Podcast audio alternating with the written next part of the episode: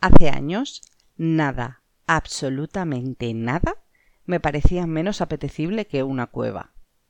Lúgubre, oscura, húmeda y fría, sin ninguna comodidad. Y ahora, pues ahora es otra historia. Ya lo decían presuntos implicados en los 90. ¿Cómo hemos cambiado?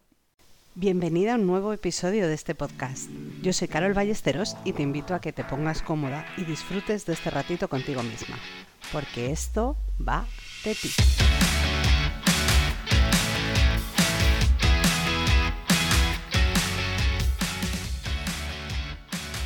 El caso es que cuando vas madurando, que en el fondo es una manera bonita de decir que estás cumpliendo años a más velocidad de la que imaginas, tus prioridades y tus deseos empiezan a cambiar.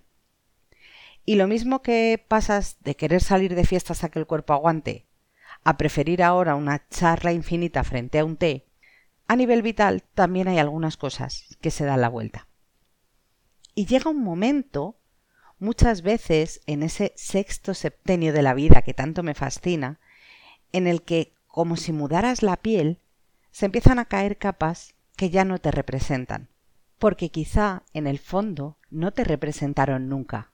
Y es en ese momento cuando conectas de verdad contigo misma, desnuda, sin adornos, en esencia, auténtica. Y ahí es cuando la cueva empieza a llamarte, porque la cueva te conecta con ese lado animal y salvaje que estás descubriendo, porque es la cueva la que esconde la sabiduría cíclica de lo femenino. Porque en el fondo la cueva es ancestral y recoge una verdad profunda y antigua que estás descubriendo también sobre ti misma. También porque en la cueva no hay que hacer, solo ser, y eso da paz.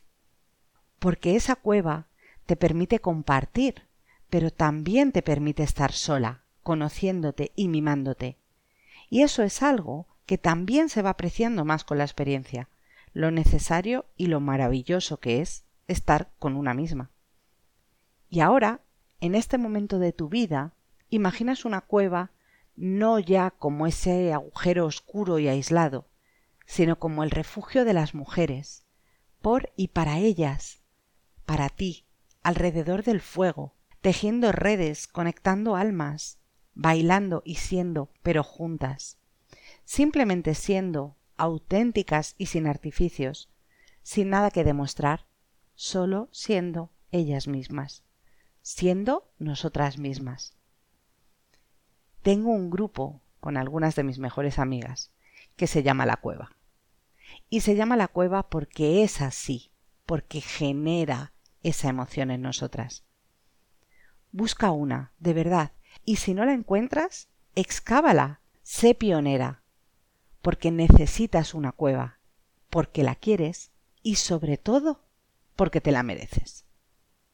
Me despido por hoy, pero no olvides que tenemos una cita la próxima semana en Esto va de ti.